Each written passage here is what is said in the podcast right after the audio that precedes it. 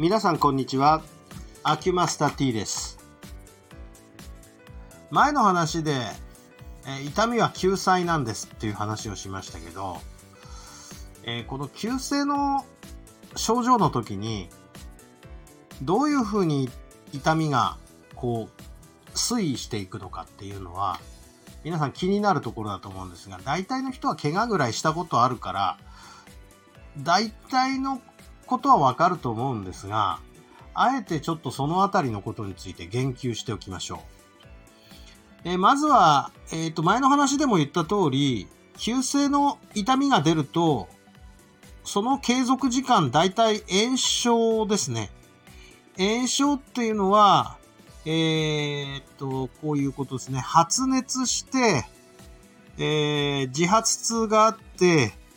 で、充血してて、えー主張がある。こういうような状態ですね。腫れてるってことですね。腫れて真っ赤っかっていう状態です。平たく言うと。こういう状態になると、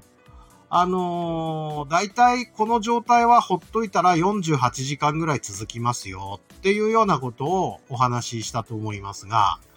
この48時間の後どうなっていくのかというと、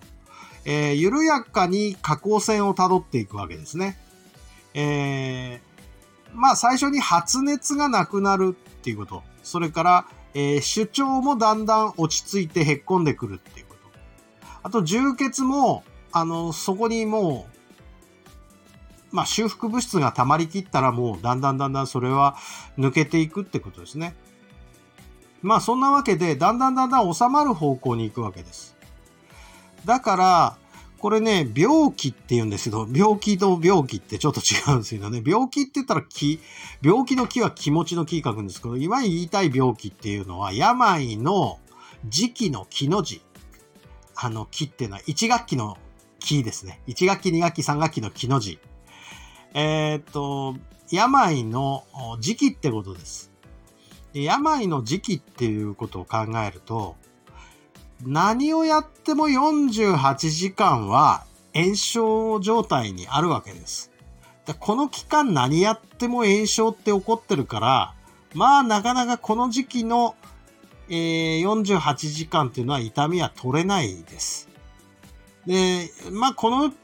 痛み止めをもしあの服用するとしたらこの時期が最も、まあ適した時期だろうと思うんですね。もう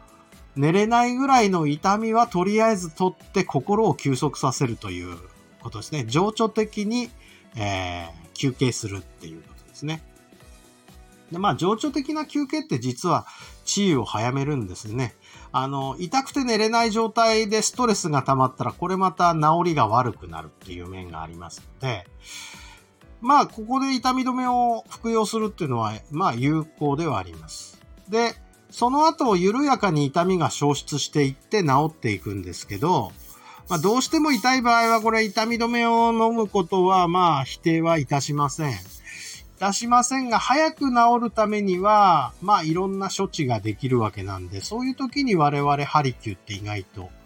えー役に立ったりするんです。もちろん、その炎症起こってる48時間以内にも、我々がやれることってあるにあるんですよ。あの、ちょっと熱を引かせるような処置を。できないことはないです。できないことはないんだけど、まあ基本痛いのはなかなか取れません。48時間の間。だから、それなりのお話を、その、えー炎症が起こってるご本人には言います。こういう状態でこれはこのぐらいは続きますから、何もしなくても。で、その後緩やかに痛みはなくなってきますよ。これね、予告しとくのは大事ね。えーあそこ行ったけど良くならなかったっていうのの大半はおそらくこういう説明が足りんのだと思います。だからちゃんとこのことを、えーこれはもうなんていうか、生理学的事実ですから、ちゃんとこう、あの事実を踏まえた話をちゃんとしておけばね、そんな不信感は生まれないと思うんですよ。で、まあ、急性の痛みがもうすでに出ちゃってる状態なんですから、出ちゃってる状態が今どういうことっていうのをね、ある程度理解して、いつかはなくなるんだっていう、こう、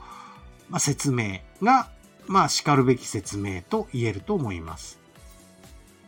で、その、なんかね、説明不足だったらどこ行っても痛かった。けど、あの人のとこ行ったら治ったっていうの、3軒目ぐらいで治ったっていう人は、1日目怪我した日に行きますでしょ？で、痛いじゃないですか。痛い状態引きずって、もう1軒行ってみようと思って、もう1軒行って2日目、うん、やっぱり痛い治んないって言って、3日目、別のとこ行ったら、ああ、楽になりましたっていうのは、これはね、48時間の間に3件、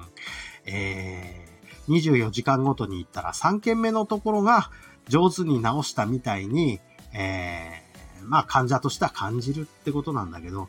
単に治る時期になったから治ってるっていう病気の問題だったりするわけなんですよ、実は。だから、あのー、そこの病気の説明をですね、ちゃんとしてあげないと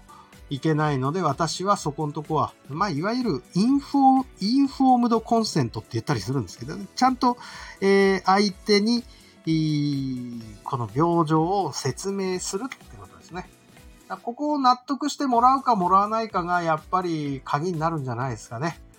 えー、まず、状態を知れば、あその当人も安心しますから、まず。ここのところ一番大事かなというふうには思っております。てなことで、痛みに付随してもう一個のお話でした。ありがとうございました。